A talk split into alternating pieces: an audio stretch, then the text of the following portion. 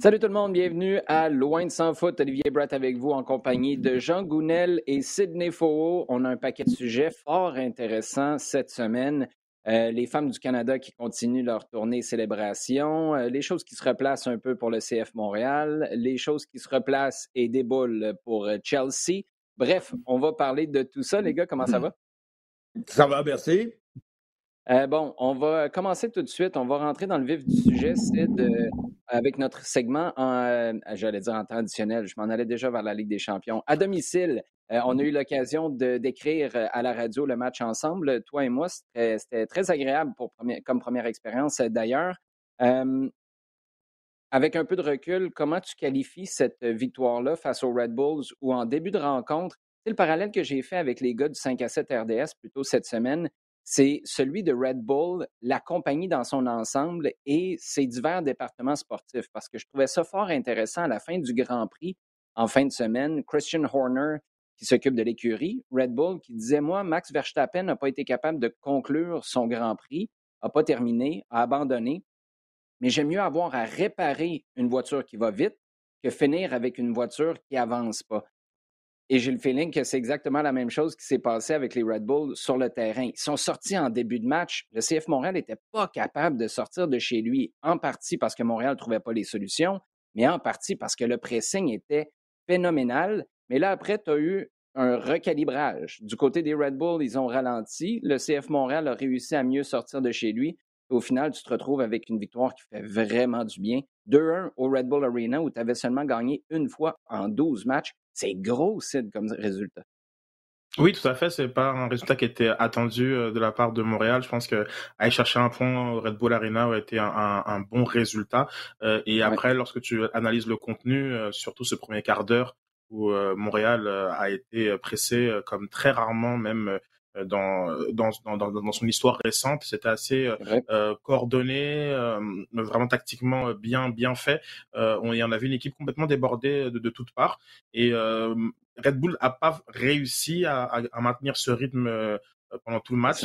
C'est pas c'est pas Liverpool ni Manchester City, donc c'est peut-être un peu évident. Mais en même temps, je pense que le côté de de pas marquer ce deuxième but et peut-être que le mmh recalibrage, c'est le, double arrêt de, de Kamara, euh, a fait en sorte que euh, euh, Montréal a, est tranquillement sorti la tête de l'eau avec, on en a parlé un petit peu aussi, mais cette semaine d'entraînement complète pour Montréal qui a permis pour une rare fois cette, cette année, et on l'espère plus fréquemment maintenant, de voir Montréal mieux à partir de l'heure de jeu où ils ont eu ce fameux deuxième ou troisième souffle et qui, qui, leur ont, qui les ont laissé, laissé dans la partie. Donc, pour moi, c'est une victoire de caractère en termes de contenu euh, offensif, je pense pas que Montréal est très satisfait de, de, de, sa prestation. Euh, défensivement, on a tenu, euh, même, même si ça, ça, ça, peut être compliqué à, à certains égards. Mais mm-hmm. je pense que vais insister sur la notion de, caractère pour une équipe qui, qui va devoir s'appuyer sur ce type de valeur pour aller chercher ses résultats parce que l'on on le voit la conférence est euh, devient un peu plus de, un, un, peu plus compliquée les équipes ont le, les équipes ont de plus en plus de d'assises chose qu'on voyait pas forcément euh, du côté de, de l'Est. Mais là, il y a quand même 5-6 équipes là qui sont euh, très, très intéressantes et qu'on peut quasiment envoyer en, série, sauf catastrophe. Donc il faudra aller la chercher par des matchs comme celui-ci au Red Bull Arena. Euh, en tout cas, beaucoup plus dans cette façon-là que contre Cincinnati, malgré l'explosion de quatre buts. Euh, je, je, pense qu'il y a beaucoup plus à s'appuyer sur ce match-là. Et il y a beaucoup à corriger aussi, euh, parce que au milieu de terrain, c'était très compliqué. Maintenant, est-ce que c'est le fait que Cincinnati, euh, pardon, que New York était vraiment, vraiment euh, intéressant au milieu de terrain, euh, ou parce que voilà, tactiquement, Kone Wanyama montre un peu ses, ses limites. Euh, je sais pas, mais voilà, c'était vraiment une, une, une, une belle, enfin une, une, victoire nécessaire pour la fête de Wilfried Nancy d'ailleurs. Je, oui, d'ailleurs, 45e mmh. anniversaire. bonne fête à Wilfried Nancy. Euh, Jean, je veux t'entendre dans un instant sur Kai Kamara, mais peut-être juste une chose qui a attiré mon attention dans ce que tu as dit, c'est tu parles du contenu offensif qui était peut-être pas extraordinaire. En même temps, je me demande si c'est pas un beau rappel que la simplicité peut faire un job extraordinaire. Tu n'es pas obligé de tout développer avec du jeu toujours bien posé ou une contre-attaque qui est toujours calculée. Ça peut juste tomber dans ton assiette comme Alistair Johnston, qui a le ballon dans ses pieds sur la droite, qui lève la tête puis qui dit Attends, c'est qui? Là, il y a juste ses lunettes. OK, c'est Rudy Camacho au point de penalty? Ah ben, c'est pas grave, je vais le centrer pareil, je vais jouer ce qui est à jouer, puis ça donne le premier but. Après, Rudy Camacho, au lieu de surjouer comme l'équipe l'a fait dans sa surface de réparation ou à la sortie de sa surface de réparation en fin de match quand ça chauffe, il plonge dans une forêt de joueurs de Montréal, de New York, il prend un petit contrôle puis il donne un grand coup de botte en avant. Ce que je trouve intéressant, c'est que Romel Kyoto, lui, est en avant. C'est pas tout le monde derrière dans son tiers défensif pour dire on a un point auquel on s'accroche pour nos vies. Il y a un gars qui est là, prêt à bondir sur quelque chose. C'est des miettes, des miettes que le gardien adverse échappe. Y a-tu quelque chose là-dedans pour toi, Sid, qui, qui dit Hey, c'est peut-être pas obligé d'être aussi compliqué marquer un but. On peut faire dans la simplicité un peu plus, entre autres, en centrant plutôt qu'en ayant toujours des dédoublements à n'en plus finir sur les côtés? Pas vraiment. C'est pas, c'est pas des, c'est pas des, actions qui sont, qui sont facilement euh, euh, reproductibles, Non, c'est pas. Euh, excuse-moi. Excuse-moi, je veux juste attendre une seconde parce que je, veux pas qu'on, parte sur un truc qui n'était pas ma, ma, question de base. Je suis désolé. Lassie Lapalainen, Zachary Broguillard, c'est les deux gars qui me viennent en tête. On a toujours l'impression que ça prend une passe de plus, deux passes de plus, trois passes de plus, alors qu'en bon français, mettre ça dans le mix, des fois, quand tu as surtout un Kai Kamara qui est dans la surface de réparation, ça peut payer. Souviens-toi, c'est en Ligue des Champions, la passe de Mathieu Choignard, le centre derrière la défense, c'était sur un but de Romel Kyoto, c'est un peu, un peu flou mm-hmm, dans ma tête. Mm-hmm. Mais mettre le ballon dans la surface, mettre le ballon devant des fois plus vite, est-ce que c'est quelque chose que le CF Montréal doit faire ou ça se résume juste à ce match-là? Non, c'est définitivement quelque chose qu'il doit faire et que avec la présence d'un Kai Kamara en tant qu'avant-centre, tu es forcément tu dois ajuster ton, ton jeu. Tu as, une vraie cible euh, qui peut vraiment peser sur, la, sur les défenses adverses. Donc forcément, tu dois jouer avec plus de, de spontanéité. Euh, et le centre fait partie de cette spontanéité-là parce que ce que je vais reprocher plus au travail des ailiers euh, ou quand le ballon se retrouve dans les ailes, c'est que quelle que mmh. soit la solution que tu, que tu choisis, le dribble, le tir ou le centre, euh, elles, sont souvent faites en deuxième intention et euh, malheureusement, mmh ben, ça fait que euh, Montréal rend les choses plus compliquées parce qu'après les lignes se resserrent juste avec le 5 secondes que tu as, que as perdu. maintenant, sur la, sur la nature même des, des buts, même si Rudy Camacho indique qu'il a vu peut-être Kyoto qui était en échappée, etc. C'est pas, c'est bien qu'il ait dégagé parce que peut-être il y a quelques semaines il aurait fait une passe à la, à la Palainen interceptée pour un but de Philadelphie. Mais euh, c'est pas non plus euh, des, des actions qui, euh, qui sont voilà qui que je trouve que qui sont faciles à remettre en place. Donc je, je, maintiens que, le contenu offensif est, est, a été vraiment voilà comme il est laissé un peu à désirer. mais je pense pas que ça définit l'équipe non, non plus. C'est juste dans les, dans les, dans les éléments qu'il faut travailler pour la suite. Jean, Kai Kamara maintenant, je parlais avec des collègues au cours des derniers jours et on me disait, c'est un gars qui peut, avec son expérience, apporter beaucoup aux plus jeunes. Et là, ça m'a fait penser au profil que tu as. Nacho Piatti, et là, je lance pas la pierre au gars qui a traîné cette équipe-là sur ses épaules pendant des années. Mais est-ce que c'est Nacho Piatti, par son expérience, par son âge, qui aidait les plus jeunes? Je pense pas. Est-ce que Romel Kyoto a ce genre de personnalité-là? Je pense pas. Mais un Rudy Camacho, l'année passée, avait un paquet de défenseurs qui ont dit publiquement mes conversations avec Rudy m'ont énormément aidé. Est-ce que la présence de Kai Kamara représente ça le constat qu'on fait sur les deux derniers matchs, du moins, c'est que c'est plus qu'un gars expérimenté. C'est un gars dont l'expérience est à quelque part contagieuse. Les autres autour de lui, tant pour défendre, particulièrement sur coup de arrêté, que pour attaquer dans des moments cruciaux, semblent en profiter aussi. Oui, ouais, Camara, coup sûr, c'est cette valeur ajoutée. Clairement, il est arrivé quand il est arrivé. Il a dit Moi, j'ai envie, j'ai envie de partager, j'ai envie de, euh, d'aider les gars à, les plus jeunes à, progresser. Je pense que mon expérience peut apporter quelque chose. Et, c'est certain que tu avais besoin d'un gars qui soit, qui soit là, qui ait ce discours-là, et puis qui le montre. Euh, c'est-à-dire que, que l'exemple vient sur le terrain. Hein. Et, il est là. Euh, tu avais besoin d'un attaquant de surface aussi, parce que ça manquait. Il y avait, on a pensé à un moment que la solution venait il y a un an hein, de ça, avec Johnson. Parce que c'était vraiment le type d'attaquant qu'on voulait, capable, parce que ça manquait complètement à, Montréal, d'être ponctuellement dans la surface, de bouger, de, de, de, de ramasser. Ça n'a pas marché. Et on s'est retrouvé avec, en plus, une pénurie d'attaquants. Camara arrive. Ouais, clairement, c'était une, une, une valeur ajoutée parce que c'était pas le gars attendu. C'était c'était un pari quand même assez assez ambitieux du côté de du côté du club d'aller le chercher parce que c'est pas s'il allait avoir sur des chiffres et sur un rendement qu'il a depuis plusieurs saisons mais tu sais pas s'il va avoir le même. Tu ne sais pas s'il va avoir le même, d'autant plus que dans ton système, il y a quand même une partie de ton jeu d'attaque qui repose sur euh, Torres et euh, Mihailovic. Et est-ce qu'il va être compatible avec ces deux-là? Je ne suis pas persuadé du tout. Hein, euh, complètement. Et c'est vrai que derrière ça, parce que c'est un gars qui est pas mal plus à l'aise, on, le connaît, euh, de l'époque de Columbus par exemple, dans, plus à l'aise dans un certain type de jeu dans la surface, eh ben, il y avait ce, questionnement euh, que, soulève Sid, qui est est-ce que les ballons vont arriver? Est-ce que les ballons vont arriver au niveau du jeu jusque dans la surface, au niveau des centres? Parce que là aussi, il y a toujours un questionnement au moment de est-ce qu'on va faire le centre ou est-ce qu'on va pas faire le centre? Et à ce moment-là, c'est fini. Donc, euh, ouais, il y a cet apport sur le terrain, première chose, parce que sinon, toute, la, toute expérience, toute la, tchatch qu'il peut avoir avec les autres, ça sert à rien. Hein. Il faut que sur le terrain, il soit là et puis qu'il montre vraiment qu'il est le premier à aller. Regarde, la première saison, Wanyama aurait parlé de son expérience. Il a dit Ouais, mais mon gars, qu'est-ce que tu nous montres aussi là? Et, mmh. tu serais un petit peu à dire euh, Bon, ben ouais, tu peux parler, mais nous, on voit rien. Là, de... Donc, je pense que il, non seulement il a le discours, mais il a les actes derrière pour montrer. Et là où je suis un peu plus surpris, c'est que il semble surtout dans un début de saison où il y a problème d'attaquant, en passe de résoudre un certain nombre de problèmes pour l'équipe. Et surtout, avec des semaines complètes de repos, je faisais le calcul, je pense que c'est six des sept prochaines ou sept des huit prochaines semaines où tu joues seulement un match par semaine. Mm-hmm. Ça fait mm-hmm. une différence monstre. Tu peux reposer Kai Kamara. L'an dernier, je ne sais pas si c'est avec vous que j'en parlais la semaine passée, mais j'ai fait la remarque au cours des derniers jours. L'an dernier, tu avais des blocs, surtout sur la deuxième portion de saison, de sept matchs en 21 jours.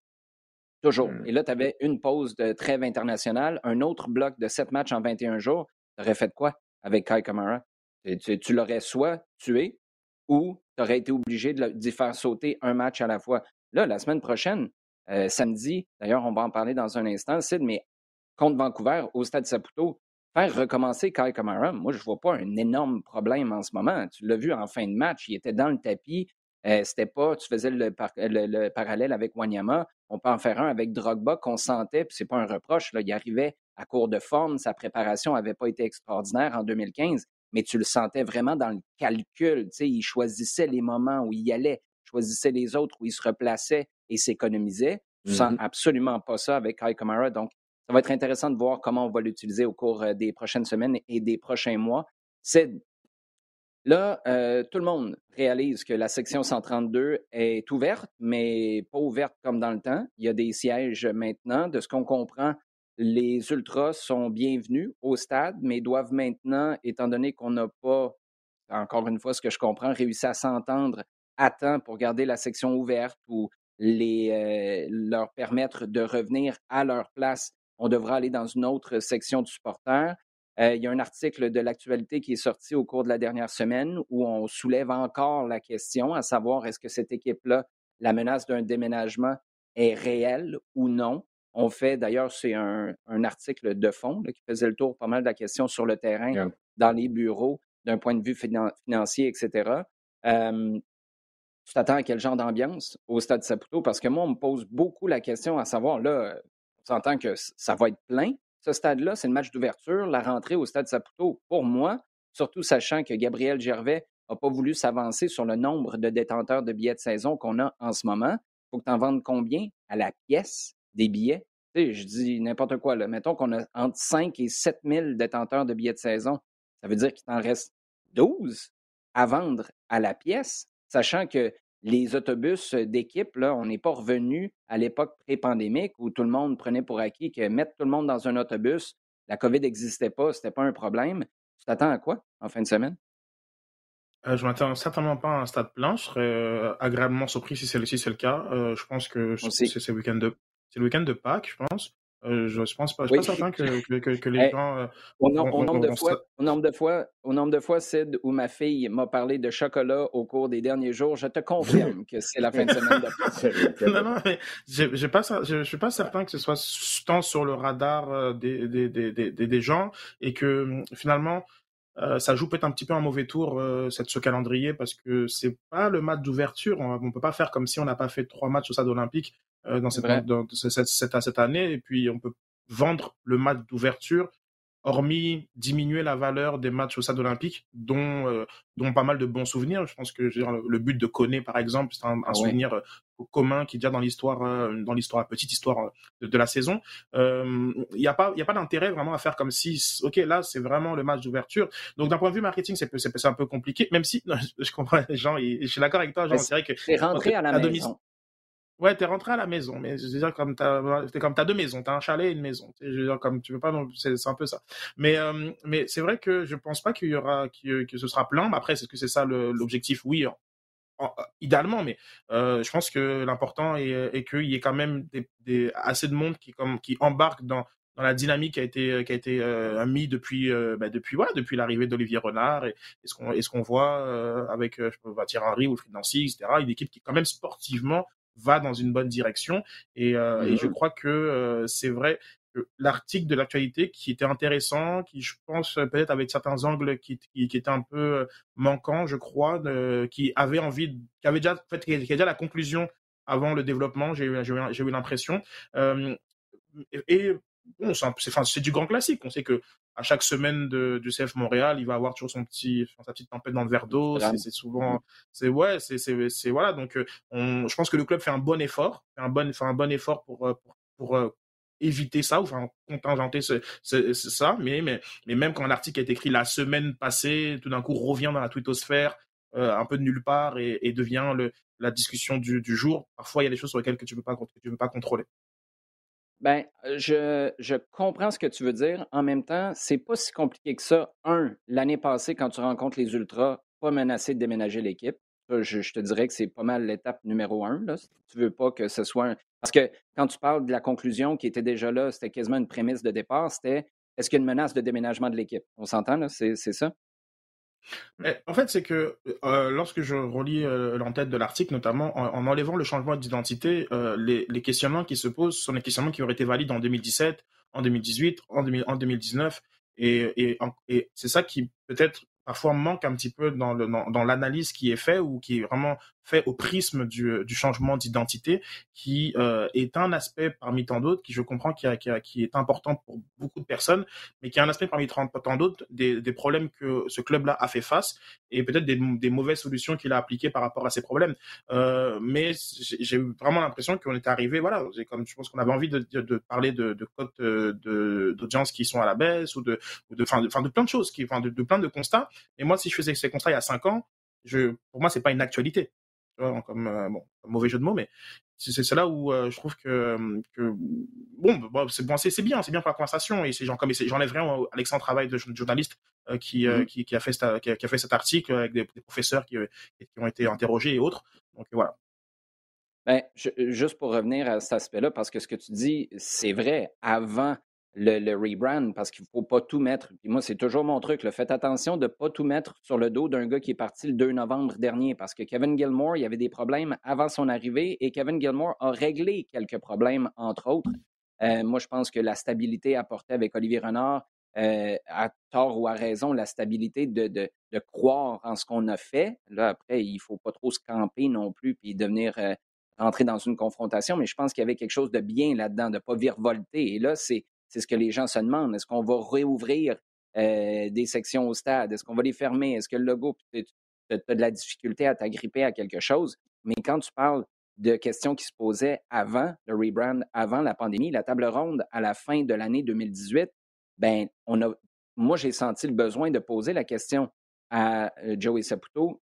Est-ce que vendre l'équipe, déménager l'équipe, ça fait partie de tes, euh, ben, des options qui seraient sur la table à terme. Est-ce que c'est ça le danger? Et moi, quand tu dis tu n'as pas le contrôle là-dessus, tu réponds à cette question-là. S'il n'y en a vraiment pas de danger, tu réponds par un mot, c'est N-O-N. Non. Prochaine question, s'il vous plaît. Mais là, il y a toujours un c'est pas notre objectif, c'est pas notre intention. Tu sais, quand j'entends Gabriel Gervais, c'est pas une critique envers lui, c'est juste que tu les réponses laissent toujours ça planer. Et je reviens aussi au fait que quand Joey Saputo, puis on a juste la version des Ultras, les rencontres avant la finale du championnat canadien, et il y a ne serait-ce qu'un sous-entendu de je pourrais peut-être déménager l'équipe si les gens ne se pointent pas au stade, ben, à un moment donné, tu allumes ton propre feu. Là. Tu ne peux pas, après ça, reprocher aux gens mmh. d'être dans l'incertitude et de se, poser la, euh, de se poser la question. Quand Gabriel Gervais dit, je comprends tout à fait sa, sa position, questionné sur le sujet, moi, je n'ai pas pris cette job-là pour aller travailler ailleurs.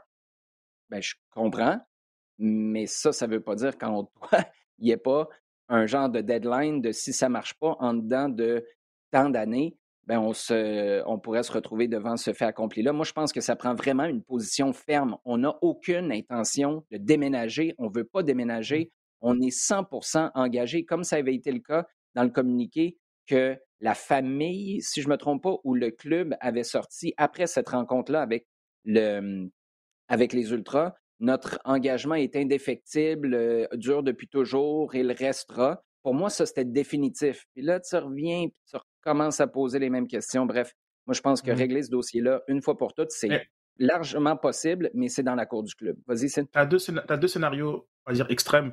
Je veux dire, comme la réponse de Joey Saputo, et, je ne suis pas du tout pour là pour le défendre, euh, comme euh, s'il vous plaît, mais euh, qui, qui est face à un, boycott, un potentiel boycott massif des supporters. C'est une situation où tu pourrais envisager de vendre et une offre mirobolante. Donc, je veux dire, c'est pour moi un non ferme. Oui, très bien, on peut bien, on peut bien l'affirmer, mais si tu es dans ces, un de ces deux cas de figure, la réponse, enfin, on ira vers une mmh vente. Donc, c'est pour ça que je pense que son langage évite justement le fait que ah mais t'avais avais dit non ferme. Euh, oui, mais bon, genre moi je savais pas que personne viendrait au stade un jour ou qu'on me ferait on me ferait une offre de 300 millions pour vendre le club. Donc euh, à ce moment-ci, ben oui, genre comme si c'est l'un ou l'autre, je vends.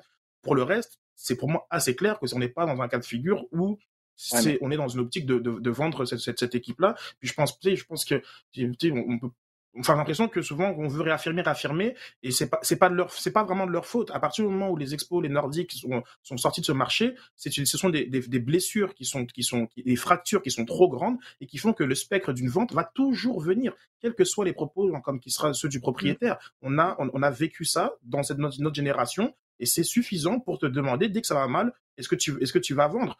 Hormis effectivement le Canadien qui est, qui, est invendable pour toutes sortes de raisons, mais je non, comprends. Non, non, maintenant, maintenant je, je, je pense pas que Joey Saputo veut vendre. Maintenant, si personne vient au stade ou si on donne 300 millions, il vendra. Donc, comme ça, soyez pas surpris, même si vous avez dit non, même si vous avez dit non la veille. Ouais, mais moi, il y, y, a deux, trois affaires là-dedans, par exemple, parce que au fil des ans, ça a toujours été, et là je parle de Saputo dans son ensemble, mmh. redonnait ce que, ce que Saputo, la compagnie et la famille a fait pour le soccer québécois, c'est phénoménal. Tu sais, les Coupes du Québec commanditées, les, les, les programmes qui ont été mis sur pied. Euh, après ça, tu as eu l'Impact, tu as eu le Stade, euh, le CF Montréal. Maintenant, c'est extraordinaire. Tu as toujours été là et c'est ce que Gabriel Gervais dit vouloir ramener pour la communauté. Après, moi, je pense qu'on est en train de mêler deux notions, vendre et déménager. Les deux peuvent être la même chose, mais ce n'est pas obligé non mmh plus. Et moi, euh, à cette, table ronde-là, j'avais posé les deux questions.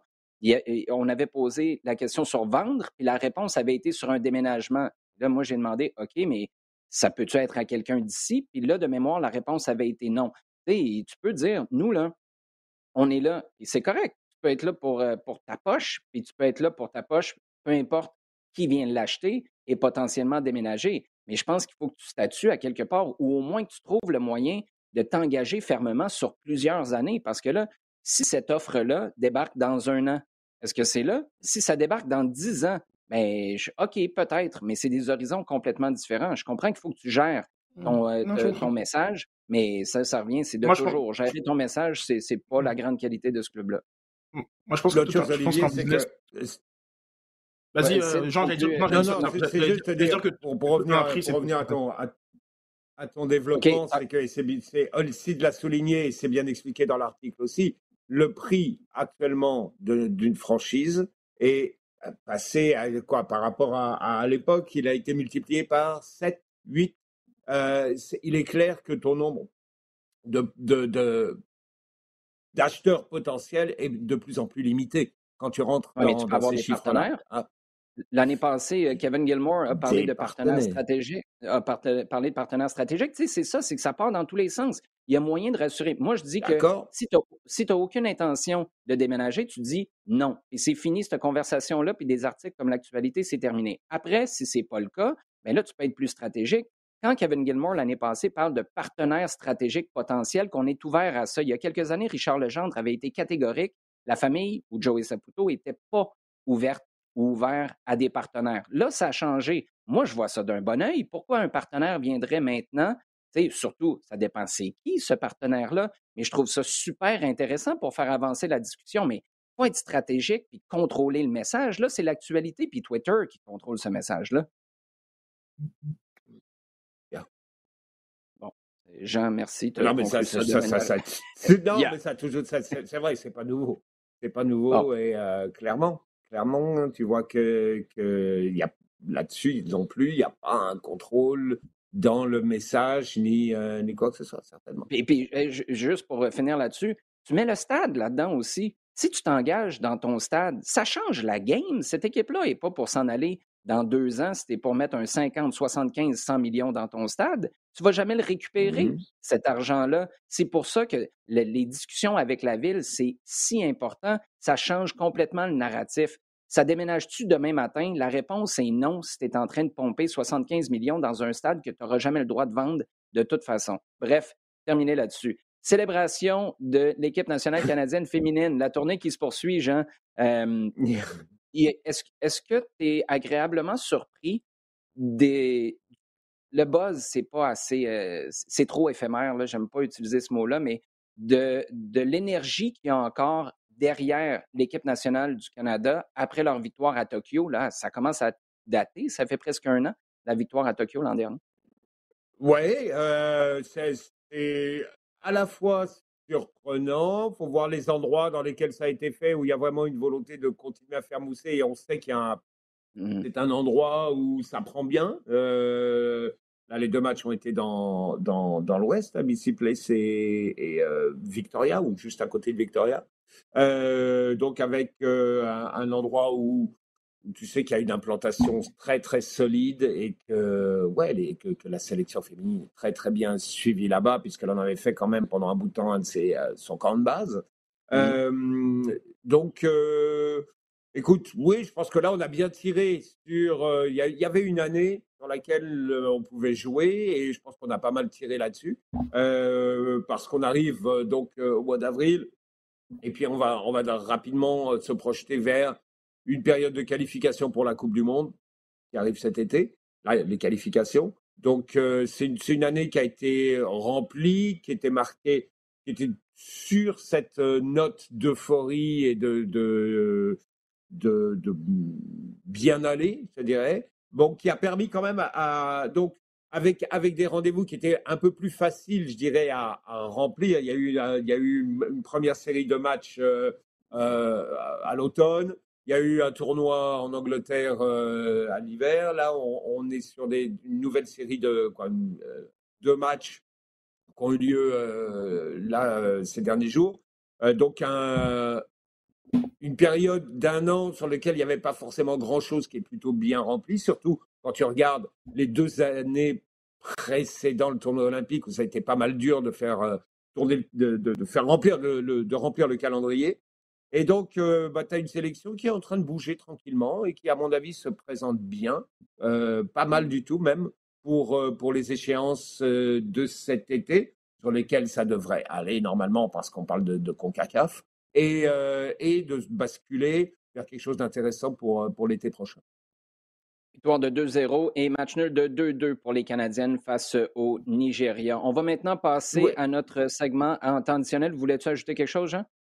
Oui, c'est juste de, dire que, que c'est une équipe qui, euh, qui, a bien qui évolue. Hein, on parle plus de transition là, on, parle vraiment d'une évolution tactiquement. Bref, Freshman est en train mm. de, chercher des choses intéressantes euh, avec Queen. Euh, tu vois que Fleming est assise vraiment dans un poste de numéro 10 derrière l'attaquant de pointe, qui est en train de devenir, pour une fois, il y a eu longtemps un questionnement sur qui va être derrière Sinclair, qui va remplacer Sinclair. On a mis, on a Becky, mais ça n'a jamais été elle qui a été clairement mise là, là après Reutma, mais ça tarde un petit peu à venir. Là, je pense qu'on arrive vraiment vers, une, vers quelque chose d'un peu plus carré. Bon, je vais quand même ajouter, que euh, euh, bah, deux choses. D'abord, les célébrations sont vraiment de, de, très très haut niveau. Je pensais pas qu'on était capable de, de autant étirer euh, la sauce Tokyo à ce point-là. mais en, même temps, je pense que c'est nécessaire. C'est nécessaire pour le pour le développement du, du, du soccer féminin. Euh, donc lorsque je prends pas de recul, je trouve que ce sont des très bonnes initiatives. Euh, c'est vrai qu'il y a des mmh. moments quand je suis un peu trop le nez collé à l'arbre où je me dis mais bon c'est il y a huit mois quand même, est-ce qu'on peut passer à autre chose? Mais je comprends ce qu'est la, la volonté derrière, donc euh, j'appuie tout à fait. Mais euh, enfin tactiquement, je, je suis d'accord avec avec Jean, il y a quand même beaucoup de choses qui, qui changent. Le deuxième match interroge quand même. C'est un, un 2-2 qui était assez assez poussif. même s'il y avait des, c'est vrai que on a vu avec la Nouvelle-Zélande l'ajustement pareil entre premier et deuxième, match. match. Ouais. Exactement, il y, a, il, y a, toujours cet aspect-là. Mais bon, il y a quand même ce tournoi-là qui était un peu parfois, à certains, à certains égards, un peu compliqué, notamment face, face à, face à l'Espagne, bon, qui est maintenant une puissance européenne. Je pense que du côté de, de, de il, il faudra répondre à des questions parce qu'offensivement, d'où viennent les buts derrière celui de, de Sinclair qui a marqué un, magnifique lob pour son 189e euh, d'où viendront les buts? Yaline Becky sont comme sur le côté dans l'axe. Ça aussi c'est pas c'est pas très clair sur la, meilleure façon de faire. Et sera quoi l'identité pour la Coupe du monde? Si on se projette à la Coupe du monde en Australie euh, Nouvelle-Zélande euh, est-ce que ce sera une identité défensive sur laquelle j'ai l'impression que le Canada est quand même assez à l'aise euh, où on va essayer d'être un, peu plus entreprenant avec un statut de champion olympique?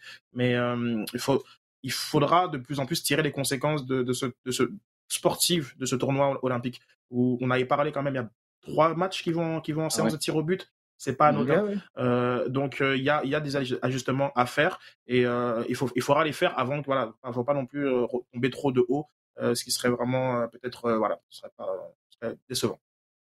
Parlant de puissance espagnole, temps additionnel, on se tourne vers la Ligue des champions euh, européenne. Euh, Jean, Unai Emery for Presidente? Ben oui, ben oui. C'est quelque chose, hein, et le pauvre Unai Emery qui s'est fait tailler pendant des années euh, après des, mauvais moments à Paris et, à Arsenal. Il a bien, bien retrouvé sa place comme il faut. Et puis tu vois que euh, ça n'a rien à voir avec le, label qu'on lui mettait de bon entraîneur d'Europa League. C'est mmh vraiment n'importe quoi. C'est un bon entraîneur, un très bon entraîneur. C'est un très bon entraîneur qui a compris exactement ce qu'il avait. Euh, c'est peut-être, peut-être qu'il peut être, mais comme n'importe quel entraîneur. Et d'ailleurs, je pense qu'on en a la preuve en ce moment, euh, qui peut être dépassé par la richesse qu'il peut avoir sous la main. Parce qu'il y a un moment, c'est un casse-tête. C'est un casse-tête, que ce soit dans, dans l'effectif qu'il a ou dans les attentes qu'on place sur lui ou dans l'environnement tout simplement qui est euh, comme ça. Euh, mais lorsque tu lui laisses travailler et qu'il a, euh, il a exactement de quoi mettre en place son, son, projet, ton système de jeu, voilà ce qu'il est capable de faire. Et c'est pas, c'est pas, euh, son Real gagne l'Europa League l'année dernière. Euh, là, euh, donc, ils se raccrochent à la Ligue des Champions parce qu'en championnat, ça avait été hein, un peu juste. Euh, mmh. Ils éliminent la Juventus au tour d'avant. Et puis de, de belle façon. là, les deux matchs contre le Bayern, c'est de la maîtrise.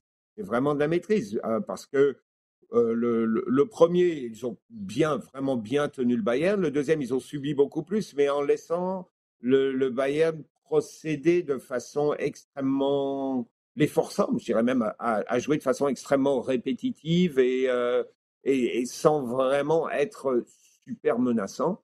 Euh, bon, après, ils, vont sortir un ou deux buts qui, sont, euh, qui vont aller chercher.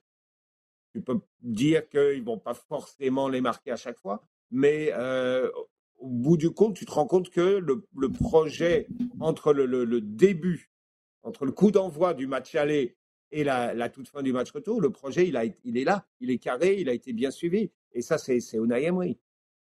Villarreal, donc, qui élimine le Bayern. Il y a le Real qui est passé au prochain tour euh, face à Chelsea. Jean, la question, étant donné que c'est Pâques euh, en fin de semaine, je le confirme une autre fois. Sid, question, la poule ou l'œuf, est-ce que c'est Chelsea qui l'a échappé à l'aller ou est-ce que c'est le Real qui le mérite sur les deux matchs?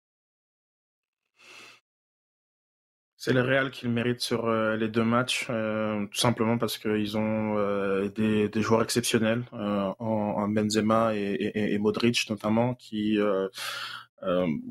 enfin, on, on, montrait à quel, que leur leur leur, leur des Champions en cinq en cinq ans, c'était pas non plus que du hasard, que de, de Ramos ou de ou de Cristiano Ronaldo. c'est une équipe qui vraiment avec notamment le, le recrutement de d'Alaba qui juste euh, extraordinaire. Je pensais qu'avec l'absence de, de Militao, ce serait euh, compliqué mm. euh, défensivement, mais ça, ça l'a été. Hein. Ils ont quand même pris, quand même pris trois buts. Ah mais c'est c'est vrai que non non je c'est vrai que on peut avoir une lecture, même, sur, même en, prenant en considération le match du Paris Saint-Germain, que Real Madrid ne mérite pas, même c'est un mot que je déteste dans le football, mais ne mérite pas d'être là. Mais en même temps, ces, ces moments de, ces moments oui, de, de, de grâce ils se subliment, ou justement où, où, ils, sont, ils ont une capacité à, à, à faire des différences dans, dans les moments où des clubs, parfois même de leur, de leur, même de leur standing, ne sont pas capables de faire ces différences-là. Euh, c'est là où je pense que le Real est le Real et que c'est juste euh, une mérité qu'il soit là. Et ça leur prendra beaucoup de moments de grâce euh, si c'est le Manchester qui sera le, prochain adversaire. Euh, mais donc à l'heure on enregistre, on n'a pas la réponse, mais mais c'est vrai que non non c'est c'est tous les clubs du monde entre guillemets étaient éliminés avant le but de Rodrigo, pas le Real. ça, ça, ça, ça, montre quand même pourquoi ce club-là est, est peut-être le plus grand, en tout cas d'un point de vue des Ligues des Champions. Tu dis que tu détestes le mot mérite. Euh, je partage ton opinion. En même temps, quand tu me disais ça, j'ai une petite pensée pour euh, la main de Dieu face euh, à l'Angleterre, pour Luis Suarez sur la ligne de but face au Ghana. Puis je me dis, ben, c'est peut-être quelques exceptions qui confirment cette règle que le mot mérite, ben, il n'y a pas sa place dans nos, dans nos, conversations. Il y, a des, il y a des injustices, il y a des injustices, c'est clair. Voilà, voilà c'est ça. C'est juste dans un autre registre de vocabulaire. Euh, Jean, je veux t'entendre sur cette, euh, ce match nul 2-2 City contre Liverpool. On en parlait la semaine dernière. On pourrait dire à mm-hmm. toutes les autres équipes, partez en vacances, allez jouer au golf, allez à Marbella ou je ne sais pas trop quoi, puis on va regarder ces deux équipes-là aller. Qu'est-ce qui t'a, euh, qu'est-ce qui te fait le plus plaisir? Le spectacle offert sur le terrain ou l'accolade de deux gars qui sont tellement compétiteurs dans l'âme, qui veulent rien lâcher, des entraîneurs chevronnés, mais qui sont capables, à la fin d'un match comme celui-là, d'aller se donner une embrassade sentie, sincère. La comparaison qui est faite, c'est vite avec Arsène Wenger et euh, Sir Alex Ferguson. les deux n'étaient pas capables de se sentir. Même affaire avec José Mourinho et Pep. C'est vraiment des bébêtes particulières. Pep Guardiola d'un côté avec City, Jürgen Klopp avec, euh, avec Liverpool. Qu'est-ce que tu as retenu de ce match-là? Ben, j'ai retenu ça, ça d'abord, c'est sûr, parce qu'on les a mis en opposition et on cherche, cherche, cherche à les pousser. On n'arrive pas à les pousser ben l'un contre l'autre. Et au bout du compte, qu'est-ce qui ressort? C'est une sorte de consensus pour tout le monde va se dire bon, ben, on va dire que on va trouver un autre angle et dire que c'est super qu'ils s'apprécient. Mais qu'est-ce que tu vois? Ce sont deux gars qui sont malades, qui sont malades de, de, de, de leur c'est plus que professionnellement, c'est complètement fou la façon dont ils le vivent. Tu, tu en connais quelques-uns, tu connais un Bielsa, tu, connais des gars comme ça. Mais ce sont des gars qui ne pensent qu'à ça, qui pensent qu'à ça, qu'à leur système, qu'à leur façon de jouer et euh, qui, qui, vivent que pour ça. Et au bout du compte, quand ils arrivent face à quelqu'un qui est capable de faire l'équivalent euh, avec d'autres moyens ou d'une autre façon, là, d'un seul coup, ils s'arrêtent et ils disent Wow, respect. Parce que euh, mmh. ils, sont dans ce petit monde totalement, cette sphère un petit peu euh, bizarre où ils sont que quelques-uns et c'est un club où ils ne peuvent que se comprendre entre eux, en fait, ces gars-là. Euh, il y a un moment où nous, on est, on est nulle part dans, dans, cette planète-là. donc, ça, ça c'était impressionnant. Euh, tu, vois d'ailleurs l'intensité des deux durant tout le match, c'était, quelque chose de. Euh, complètement, complètement fou. Sur le match lui-même, bah écoute, c'est rarement. Euh, c'est rare que des matchs comme ça te, donnent, te donnent un festival. par contre, sur la qualité, tu vois que les deux ont été capables de s'ajuster continuellement par rapport à un point fort, par rapport à un moment fort de l'autre. Et là, je pense que c'est, là que tu dois dire, OK, ce sont deux d'énormes équipes, peut-être les deux meilleures actuellement dans le, dans le, foot euh, international, euh, parce qu'elles elles possèdent cette personnalité, euh, cette façon de jouer chacune qui en font quelque chose de spécifique et d'extra super dominant, mais elles sont capables aussi de reconnaître très rapidement les moments où elles font face à quelque chose qui les dépasse un petit peu et de s'ajuster et d'être capable de revenir un petit peu. Ça une critique un peu faite sur Guardiola pendant quelques années, mais je pense qu'il est toujours, et il le dit, il est toujours en train d'apprendre. Il est toujours en train de chercher quelque chose pour améliorer. Et tu vois que malgré tout ce qu'il a pu faire avec Manchester City sur ces cinq dernières années, il est encore en train de chercher à améliorer cette équipe. Ah ouais. et le focus dont tu parles, c'est obsessif, dans le fond. Euh, mais je suis certain qu'à quelque part, ces deux gars-là ont un petit côté soft, un peu weird, où genre ils rentrent à la maison, ils se couchent sur le dos dans le salon, puis là, il y a un chat qui vient sur eux, puis ils flattent le chat, puis c'est comme des, c'est comme des enfants à quelque part pour être capable de contrecarrer la pression que les deux vivent avec, la plupart du temps, le sourire d'en face et le respect des autres qui sont aussi compétiteurs. Parce que le parallèle se fait encore une fois, c'est tellement intéressant ce que tu dis, Jean, avec, euh, avec Arsène Wenger sur Alex Ferguson. Au fin fond d'eux, il respectait l'autre mais jamais fallait que tu le montres. C'est peut-être une autre ère, c'est peut-être juste qu'on est rendu à quelque part d'autre, ou c'est possiblement attribuable aux personnalités de Guardiola et Klopp, mais ça donne, ça donne quelque chose de, grandiose. on passe au sujet chaud, les gars, si vous le permettez. Jean, j'ai hâte de t'entendre là-dessus. Jérôme Terrien nous demande on, se plaint qu'il nous faut une vedette pour attirer les gens au stade. C'est d'ailleurs un des éléments qui est ressorti de certains experts interrogés dans cet article de l'actualité dont on parlait tantôt. Si vous aviez à choisir, c'est Jérôme qui continue, entre Nacho Piatti et Georgi Mihailovic pour construire votre club, lequel choisisseriez-vous? Est-ce qu'on est euh, est-ce qu'on a notre vedette, mais on est trop occupé à regarder derrière que devant? On pourrait faire, on va essayer d'être concis, on pourrait faire 20 minutes là-dessus, parce que moi, j'irais largement au-delà de ces deux gars-là, mais comment tu interprètes cette question-là? Comment tu y réponds, Jean? Comment j'y réponds? Euh, il y a plusieurs façons d'y répondre, assurément. Euh, parce que d'abord, la première, c'est que tu, vas, tu regardes deux périodes complètement différentes. Donc, de systèmes, euh, de développement, de narratifs euh, complètement différents. maintenant, s'il fallait y répondre, moi, j'irais avec Mihailovic, certainement. Parce qu'il a cette capacité à, à faire. Tu sais qu'il ne va pas te gagner un match à lui tout seul et que donc son utilité, elle est de faire rayonner un petit peu tout, tout le, le, collectif. Et euh, alors que Piatti pouvait gagner un match à lui tout seul, mais ça allait pas plus loin. Et pas plus mmh loin. Attention, tout, tout en gardant tout ce qu'il a apporté, c'est évident. Mais je vois une plus grande marge dans le collectif et dans la progression d'une équipe avec Mihailovic qu'une équipe avec Nacho Piatti. Sid, je suis curieux de t'entendre là-dessus. Piatti. Euh, le but, c'est gagner le match. je prends celui qui me fait gagner le match. T'as un point, euh, t'as tout à fait, t'as un très bon point. Mais la question, vu que, vu que l'angle de la question est un petit peu, un peu marketing euh, et la capacité à faire venir les gens au, stade, forcément Piatti, Piatti, moi je m'en souviens de une fois, je sais pas, j'étais du côté de, de Marie Victorin, comme dans la salle de, de, de cafétéria, il y avait un match qui passait du CF Montréal et maman qui me dit, ah, depuis qu'il n'y a plus Piatti, euh, bon, ça m'intéresse plus. Puis ça m'avait marqué à quel point une petite discussion avec, avec cette personne-là. Puis euh, elle, Piatti, c'était c'était c'était suffisant pour aller au stade. comme c'est sûr qu'il y en a, il y en a, ça va prendre Drogba pour aller au stade, mais comme Piatti, c'est largement suffisant pour aller au stade.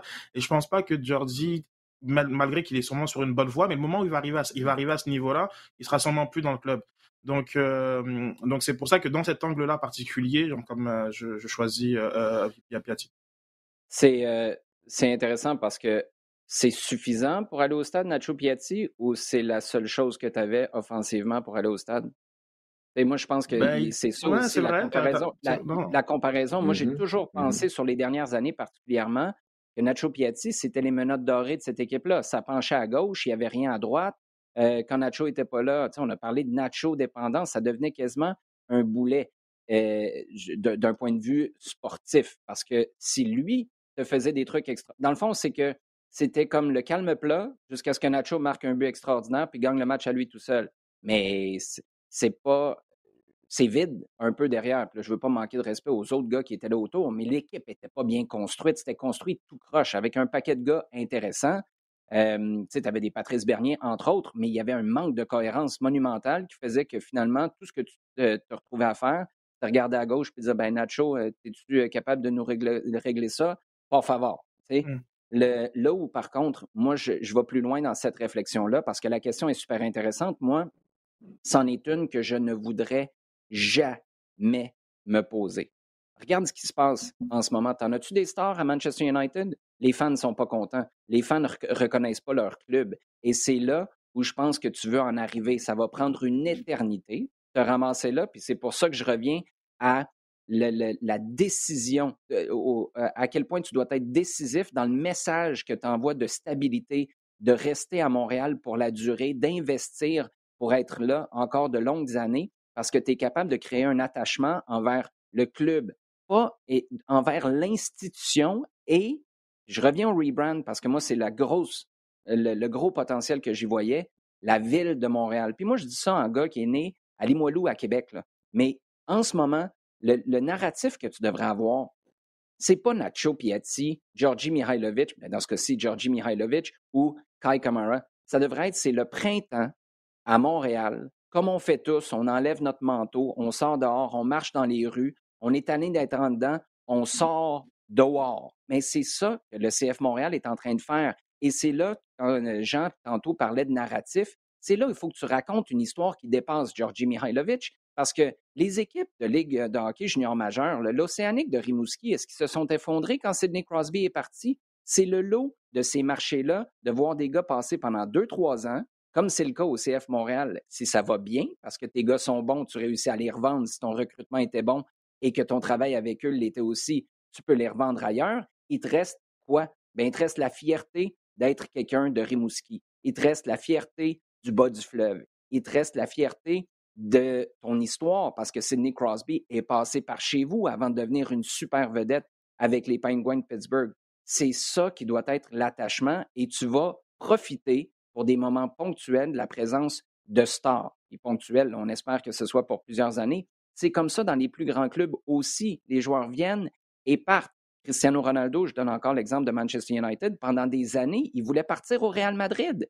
Est-ce que ça fait en sorte que tout d'un coup, ça s'écroule? Ben non, parce que tu as un attachement plus profond qui va au-delà des stars. C'est l'attachement à ta ville, ton club, son histoire et les gens qui y travaillent. Et c'est là que je reviens pour faire un travail colossal de communication, à mon sens, au, CF Montréal. Euh, question de Christophe euh, maintenant. Euh, pour toi, celle-là.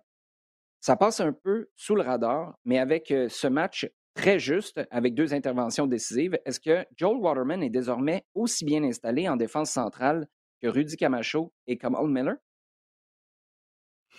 Euh, bah, dire factuellement, oui. Euh, en termes de nombre de minutes euh, jouées, euh, il est tout aussi installé. Maintenant, je pense pas qu'il a le même statut que les deux joueurs cités. Donc, sur ça, je crois, je crois qu'il est, je me garderai une gêne, même si Joel Waterman, je trouve que c'est un joueur qui a, qui a énormément progressé et qui, dont mhm. j'aime beaucoup justement. Euh, tantôt, je parlais de, de caractère euh, à qualifier la victoire de, de, de Montréal. Ben, je pense qu'il il en fait partie de ces joueurs-là qui, qui, qui, ont beaucoup de grinta, dont, dont le destin s'écrit en MLS et aucunement ailleurs, euh, qui est pas par les, en MLS par défaut non plus. Euh, et, euh, et, donc, je pense que tu peux bâtir avec ce, avec ce type de, de, de joueurs, mais pour, le, pour, autant, c'est sûr que voilà, Miller et, Camacho sont, sont, une, coche au-dessus intrinsèquement. Maintenant, euh, je trouve que Waterman, euh, il souffle un peu le chaud et le froid un peu aussi dans, l'opinion publique. Euh, il y, a, les matchs contre New York CFC où, tout le monde voulait le renvoyer en, en Canadian Premier League. Il y a, le match de, de, samedi, samedi où bon, ben, on a gagné, donc tout le monde est, tout le monde est, beau. Mais je trouve que je trouve que ça va être intéressant de voir au retour de Chouanière euh, si Schweiger reprend sa place dans, en piston droit, est-ce que est-ce que Johnston euh, va aller en défenseur en défenseur droit? Donc il y, a il y a cette espèce de petit domino euh, que, que, que, que j'attends de, de, voir. Question du Dr Foot, qui est une question, je te dirais, assez typique du Dr, du Dr Foot. Installation des sièges dans la section des ultras, Jean. Ça, c'est le nouveau de cette année. C'est la première fois. Est-ce que c'est la première fois de la RMLS? Sid? C'est au début de, la MLS, hein, en 2012, qu'on a envoyé les Ultras de, l'autre côté? Oui, bah parce que historiquement, ils étaient là où sont les 1642. donc, je pense que le changement s'est fait en MLS, mais je suis pas spécialiste de la, de la question par rapport en, près d'une décennie. On mmh. va dire ça comme ça, ou un mmh. peu plus d'une décennie. la section 132 va être ouverte, mais avec des sièges, donc pas une section supporter. Le doc nous demande est-ce que c'est la fin des discussions et négociations possibles avec ce groupe ou le CF Montréal va-t-il faire comme pour le logo et revenir en arrière dans 18 mois? Ça résume pas mal nos conversations tout à l'heure. Il y a un genre de flou artistique soit à exploiter pour euh, aller de l'avant ou euh, pour euh, nous faire jaser pour rien pendant une couple de mois? Ben, écoute, moi je répondrai par une, question et là je pense que vous aussi les gars vous êtes capables de, participer. C'est est-ce que les supporters ont encore envie de discuter? je, ben, moi, je, reviens à. Il y, a, il y, a, eu des communiqués, là, sans rentrer dans trop de détails, un communiqué du 1642 cette semaine qui revenait sur euh, leur position, en quelque sorte, de, euh, d'un communiqué commun de tous les groupes de supporters après le rebrand où, et moi, c'est là où j'accrochais, il y avait une phrase à la fin qui disait on va continuer de lutter sans arrêt jusqu'au jour où le club va revenir sur sa décision. À un moment donné, quand le club ne revient pas sur sa décision, et là, de toute évidence, c'est le cas, à part quelques modifications de logo, le nom reste. Et c'était toujours là où le bas blessait. Ben, tu fais quoi? Et sauf erreur, les Ultras ont toujours pas modifié cette position-là. Donc, moi, je pense que la réponse à ta question, c'est un dialogue de sourds qui mène nulle part, parce que là, le nom ne change pas. Ça a été dit clairement. Sid, je ne sais pas ce que tu en penses. Non, je, suis d'accord avec toi. Bah, euh, de, ma compréhension, la position des ultras euh, et, encore une fois, aller sur Twitter me dire si je me trompe, mais c'est impact ou rien. Euh, le club te, indique que c'est CF Montréal ou rien. Donc à partir de ce, à partir de ce moment-là, il y a, il y a plus grand-chose à, dire, sauf sous la forme des, des, des, modifications qui, qui, sont, qui sont en cours. Euh, donc euh, notamment par rapport au, logo où euh, là effectivement en termes de communication on est on est on est aussi beaucoup dans le dans l'impact de Montréal où bah, on, ne reconnaît pas une, erreur ou un manque de jugement par, sur une question. Et on a ramené bah, tous les éléments enfin le fameux enfin le, le, bleu enfin le, le, le slogan a, changé aussi un petit peu. Il y, a, il y a plein de choses qui ont changé par sans vraiment qu'on pas qu'on l'annonce, mais bon, sans, sans, sans qu'on dise qu'on s'est trompé sur, euh, sur ces éléments-là en, en, janvier 2021. Euh, mais euh, moi, je j'ai pas l'impression que qu'il y a qu'il y, y, a un dialogue qui va avoir entre, entre les, les, les, ultras et la, et la, et la direction. Ça, pour le moment, il y a rien qui m'indique ça. c'est ça, c'est ça exactement. Et c'est pour répondre à, à la question, c'est que et, c'est pour ça que je voulais vous qui êtes prenez un peu mieux que mmh moi le, le pouls un petit peu de, de, de des supporters et des gens impliqués autour de ça. J'ai pas l'impression du tout qu'on aille, euh, là encore, euh, par rapport à la question euh, des docteurs foot, euh, j'ai pas l'impression qu'on aille vers un, rapprochement de quoi que ce soit là.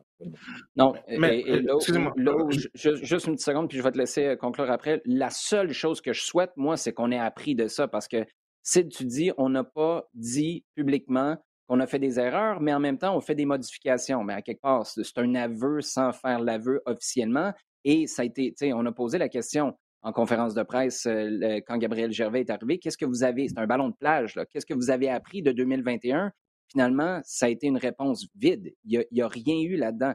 Et pour moi, ça, c'était une opportunité de montrer qu'on avait appris quelque chose ou on avait ajusté des trucs. Moi, mon plus grand souhait, puis Sid, je te laisse conclure par la suite, c'est que ça sert de leçon au moins cette histoire-là et qu'avec les autres groupes de supporters, ceux qui sont déjà présents, ceux qui restent au stade et je l'espère, les autres qui vont arriver parce que tu souhaites qu'il y en ait encore plus des groupes de supporters, ben, tu arrives à communiquer comme du monde avec eux parce qu'à un moment donné, tu deviens aussi une partie du problème. C'est pas juste les gros supporters méchants qui s'opposent qui doivent porter l'entièreté du fardeau. Sid?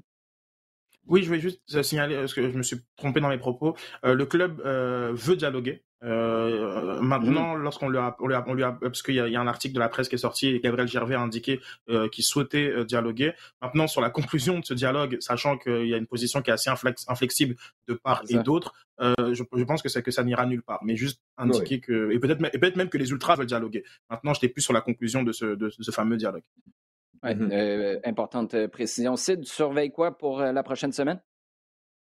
Il y a le classico en, France, le classique même, pour, prendre maintenant la, nouvelle expression entre Paris Saint-Germain et, Marseille. Donc, c'est ça que je vais suivre en fin de semaine parlant de foot euh, français, Dimitri Payet, là, on y donne dessus euh, genre un des buts de l'histoire de l'humanité. C'était quoi ce but-là? Fou! Euh, ah. Incroyable. à l'entraînement, tu travailles ça là, des, centaines de fois à l'entraînement.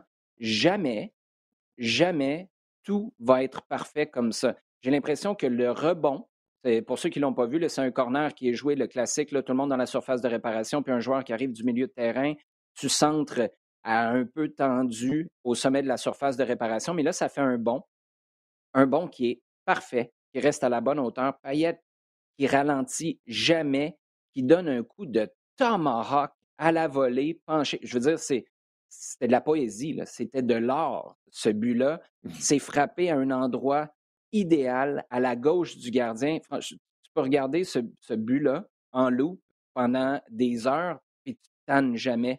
Euh, chapeau, Dimitri, ça fait penser à l'époque où euh, à West Ham, tu n'as pas voulu rester très longtemps, mais tu étais phénoménal, puis j'ai jamais compris pourquoi tu voulais vite rentrer en France. Mais ça, Dimitri, c'est mon opinion très personnelle. Jean, surveille quoi, toi, pour la prochaine semaine? Non, écoute, j'étais sur la même longueur d'onde parce que Marseille va bien. Marseille revient bien, là. Il y a, y a, de la stabilité. Et puis, euh, ça peut paraître un peu surprenant, mais c'est de la stabilité et, une sorte de, de, de joie de jouer euh, derrière euh, Sampaoli, est euh, étonnant quand tu connais Sampaoli et que tu as l'impression que c'est plus un agent du chaos qu'autre chose. là, il y a des choses, c'est bien, c'est vraiment bien. Puis Paris, quand ils veulent, il y a quand même, on, passe beaucoup de temps à, critiquer le PSG ici, mais parce que on, en parle souvent quand ça va pas bien, parce que, bah, généralement qui sont à un niveau et qu'ils viennent de chuter. Donc, mais euh, bon, là, ils sont en tête et, quand ils veulent sortir euh, de, belles choses, ils s'y arrivent quand même. Euh, donc, ça devrait être un, très très bon match. Sachant qu'il y a aussi un, nouvel épisode de Liverpool-Manchester City en demi-finale de la Cup qui vaudra le coup quand même. Agent du chaos, je pensais que c'était Mino Raiola, ça, mais on va mettre M. Sampaoli là-dedans aussi. Les gars, merci. toujours, toujours un plaisir de jaser avec vous. Merci à vous à la maison de nous écouter et de partager vos commentaires et questions avec nous. Continuez de le faire sur Twitter avec le hashtag LDSF, de partager le contenu aussi, rds.ca balado diffusion, iHeartRadio et toutes vos plateformes préférées.